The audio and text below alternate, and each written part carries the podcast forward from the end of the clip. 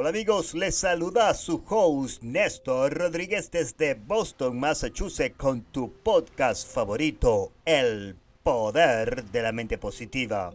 Antes de empezar nuestro podcast, me gustaría darle las gracias y si es primera vez que escucha este podcast, me gustaría darle la cordial bienvenida. Pase adelante, pase lo corrido, siéntase como en su casa y tenga la mente abierta, que según Albert Einstein es la mejor forma de aprender un concepto nuevo. Y muchas gracias por permitirnos ser parte de su día a través de la 1600 AM en Massachusetts y en todo el mundo a través de la aplicación La Patrona Radio, Google Podcast, Spotify o iTunes. El día de hoy vamos a desglosar el primer capítulo de un libro fascinante que lo leí a mis cortos 14 años y lo he mantenido en mi biblioteca desde hace muchísimos años. Los 10 pergaminos. Se llama El vendedor más exitoso del mundo, de Otman Dino. Pero empecemos. Dice así, hoy empiezo una nueva vida. Hoy me libraré de mi vieja piel que tiene demasiado tiempo. Sufrí las contusiones del fracaso y las heridas de la mediocridad. Hoy yo nazco de nuevo.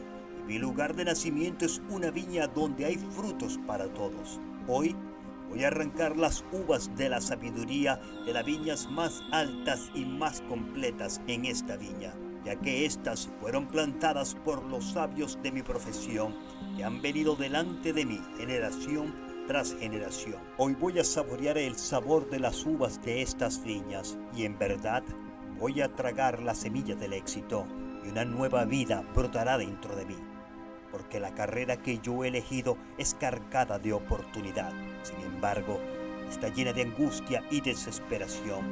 Y los cuerpos de aquellos que han fracasado están apilados unos sobre otros y arrojarían una sombra sobre todas las pirámides de la tierra. Sin embargo, yo no voy a fracasar como los demás, porque en mis manos ahora tengo la lista de éxitos, lo que me guiará a través de aguas peligrosas a playas paradisíacas parecían que eran ayer solo un sueño. El fracaso no será el pago de mi lucha, así como la naturaleza no hizo provisión para mi cuerpo para tolerar el dolor, ni provisión para mi vida para sufrir el fracaso. El fracaso, como el dolor, es ajeno a mi vida. En el pasado lo acepté como acepté el dolor, ahora lo rechazo Estoy preparado para la sabiduría y los principios que me guiarán de la sombra en la luz del sol de la riqueza, posición y felicidad más allá de mi sueño, más extravagantes, hasta incluso las manzanas de oro del jardín de las Esperides parecerán más que mi justa recompensa. El tiempo nos enseña muchas cosas para el que vive para siempre, pero yo no tengo el lujo de la eternidad. Sin embargo, Dentro de mi tiempo asignado en esta tierra, debo de practicar el arte de la paciencia, como la naturaleza que nunca actúa con precipitación. Para crear el olivo, el rey de todos los árboles, se requiere de un centenar de años. Una planta de cebolla es vieja a las nueve semanas. Yo he vivido como una planta de cebolla y no me ha gustado. Y ahora me convertiré en el más grande de los olivos y en verdad el más grande de todos los vendedores. ¿Y cómo he de lograr esto? Porque yo no tengo ni el conocimiento ni la experiencia para alcanzar tal grandeza. Y ya he tropezado con la ignorancia y he caído en los mares de la autocompasión. La respuesta es muy simple. Voy a comenzar mi viaje no comprometido ni tampoco con el peso de los conocimientos innecesario o la desventaja de la experiencia sin sentido porque la naturaleza ya me ha suministrado con el conocimiento necesario y el instinto mucho más grande que todos los animales en el bosque y el valor de la experiencia está absolutamente sobrevalorado por lo general por viejos que actúan con prudencia y hablan estúpidamente.